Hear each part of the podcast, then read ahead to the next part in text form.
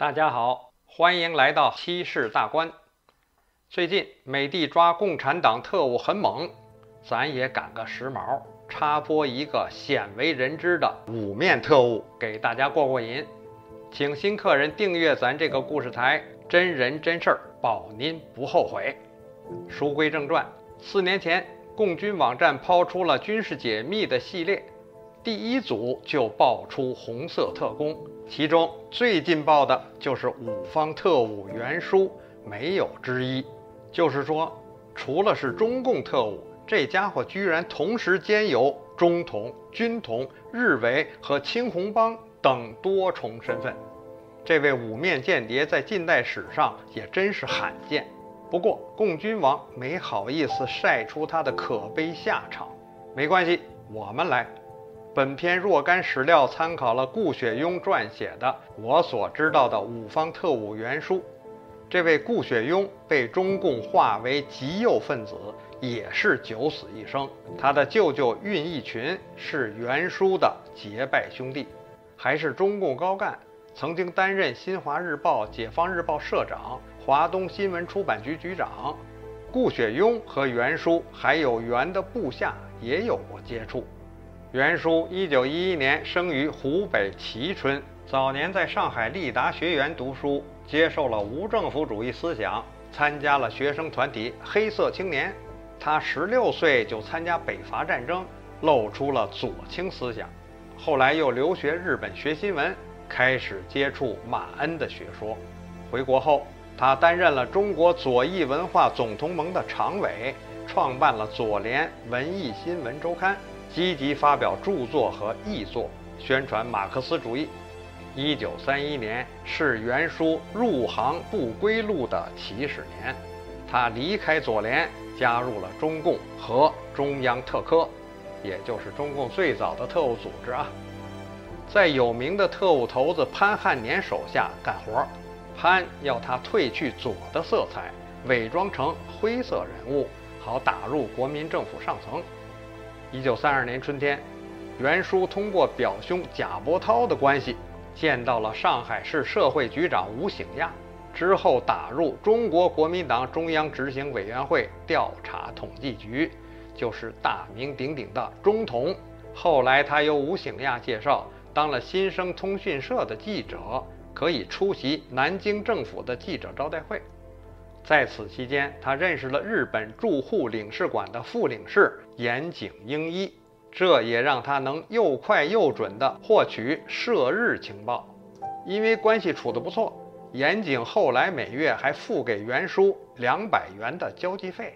为了获取更广泛的情报，袁殊又加入了上海有名的青红帮。成了和帮主杜月笙等人平起平坐的兄弟。一九三七年六月，潘汉年回到上海做八路军驻沪办事处主任，袁殊就又投入了党的怀抱，在潘的领导下为中共输送多方情报。抗战全面爆发后，袁殊与日本领事馆的关系又引起国民党军事情报机关的重视。他阴差阳错又钻进了军统，还被戴笠局长亲自任命为军统上海区国际情报组少将组长。他积极表现，出面组织了承办日军和诛杀臭名昭著汉奸的行动，还得到了军统局的奖励。不料，小袁的军统身份忽然被南京汪伪政府特务组织识破，不仅抓了他，还差点被处死。千钧一发之际，日本副领事岩井一声枪下留人，小袁又活了。为感谢岩井的救命之恩，袁摇身一变，又参加了日寇的特别调查组，还住进日本特务机关岩井公馆，公开了汉奸身份。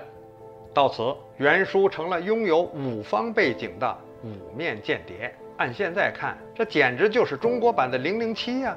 不过，这种小命掖在胳肢窝下边，随时掉地上摔碎的活计，可没有詹姆斯邦德的大片好玩和浪漫。不过小袁的表演也是够惊险的。各位还没订阅本节目的，请赶快，一有新节目更新，您就能及时得到通知。谢过了。表面看小袁五个主子，但他心里还是想着为中共服务，鼓吹解放全人类的共产主义伪理想，到现在不还在欺骗大家吗？从八一三淞沪抗战爆发到一九四六年，袁书为中共提供了大量有价值的情报。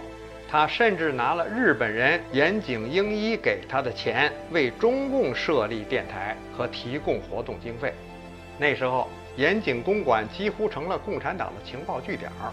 他从日本人手中获取的情报，包括远东慕尼黑活动、苏德战争爆发后日本战略动向的变化、日伪内部的人事更迭、苏南日军的兵力部署和清乡行动的具体时间等等。而他交给日本人的情报并没有什么特别的价值。中共依据这些情报建立了通往根据地的秘密交通路线，方便人员进出。而新四军粟裕部队则凭借袁书的情报跳出了日伪的篱笆墙合围。袁书发给军统的情报也是有选择性的，但他也按军统的命令组织了两次特别行动。包括暗杀日伪特务头子李士群，袁书在日伪政府中很努力，受到日寇赞赏，因此不断升官，担任了汪伪政府许多要职，什么清乡政工团团长啊、教育厅长啦、宣传部长啦、保安司令等等。一九四五年抗战胜利前，他是仅次于汪精卫的大汉奸。顾雪庸说。袁殊之所以得到日本人的信任，还因为他帮助镇压抗日暴人。浙江沦陷，上海外国租界被日军包围成了孤岛之后，国共两党抗日报人为了抵制日寇新闻检查，纷纷聘请外国人当挂名老板，十多家报纸变身洋商报。日伪政府于是采用恐怖手段来对付抗日报刊和报人。先后有近四十位报纸总编辑、经理、主笔、记者、编辑遭到杀害和绑架，报社被炸弹袭击，恐怖得很。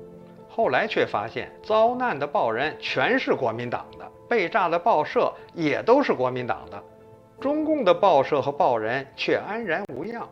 于是人们渐渐怀疑到了袁殊身上，原因是日伪特务并不了解报界情况。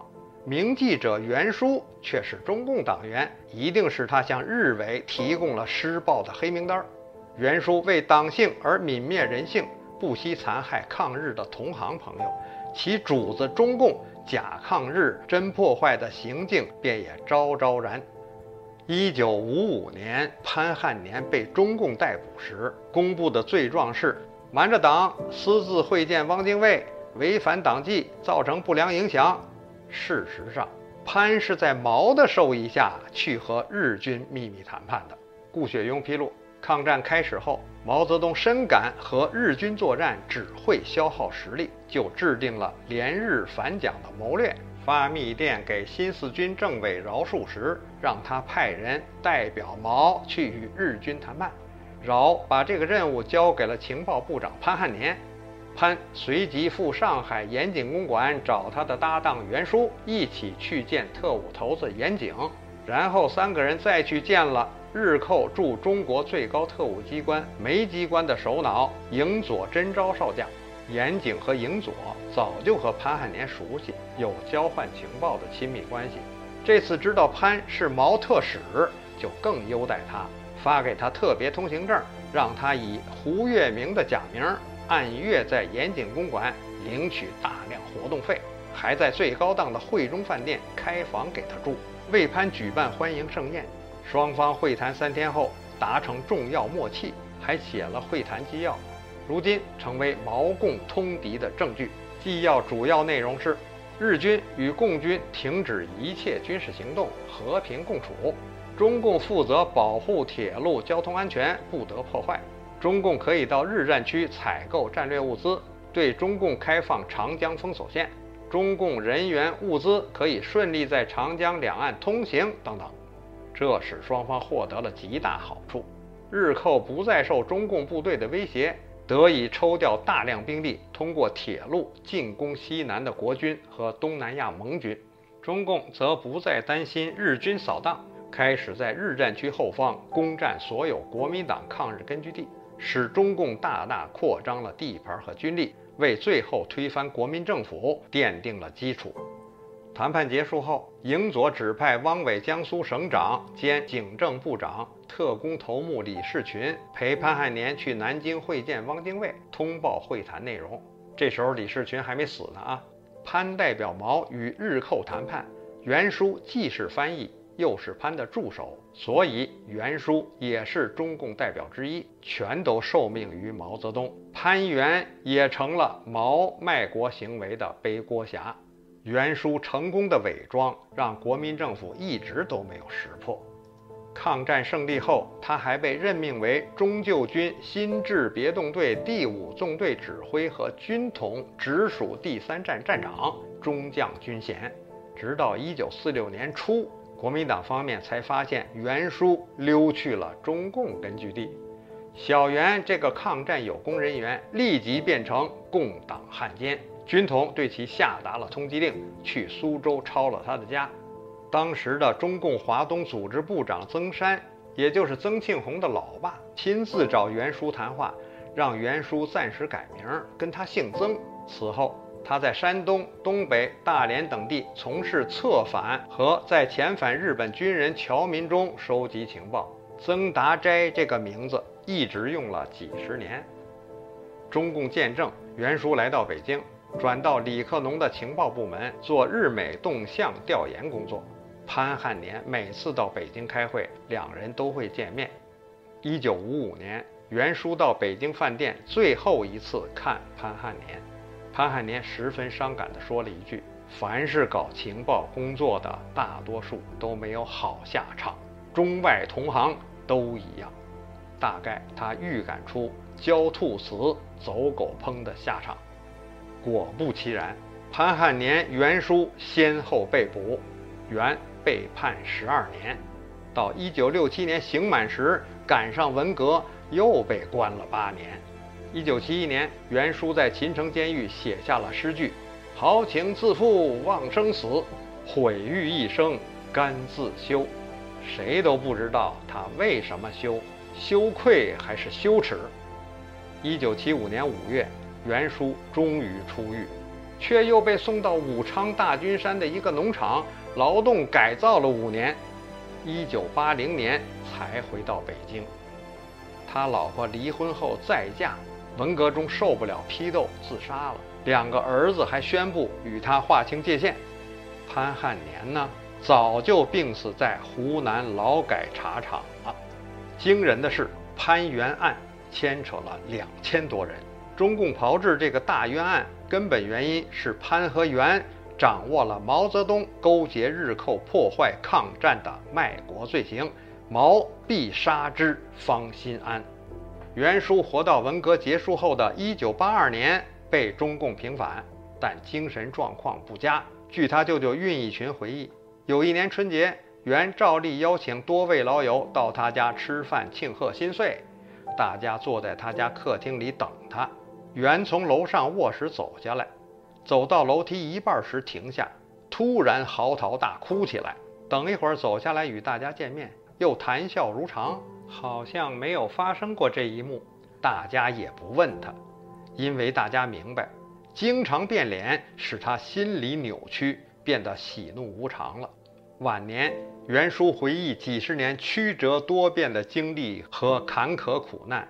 精神时时受到折磨，到最后竟像疯子一样，经常大叫大喊、大哭大闹、狂躁不安。一九八七年十一月二十六号，五面间谍袁殊在北京咽下最后一口气，结束了为共产党奋斗一生得到的凄惨下场。故事讲完了，您肯定会联想：中国共产党今天还在为了保自己。不断甩掉没用的间谍，就像扔垃圾一样。那位被旧金山中领馆推出馆外的唐娟，就是中共长长的牺牲品名单上最新的一个。如果您对我们的节目还满意，请别忘了点赞、分享给朋友，谢谢您。我们下集再见。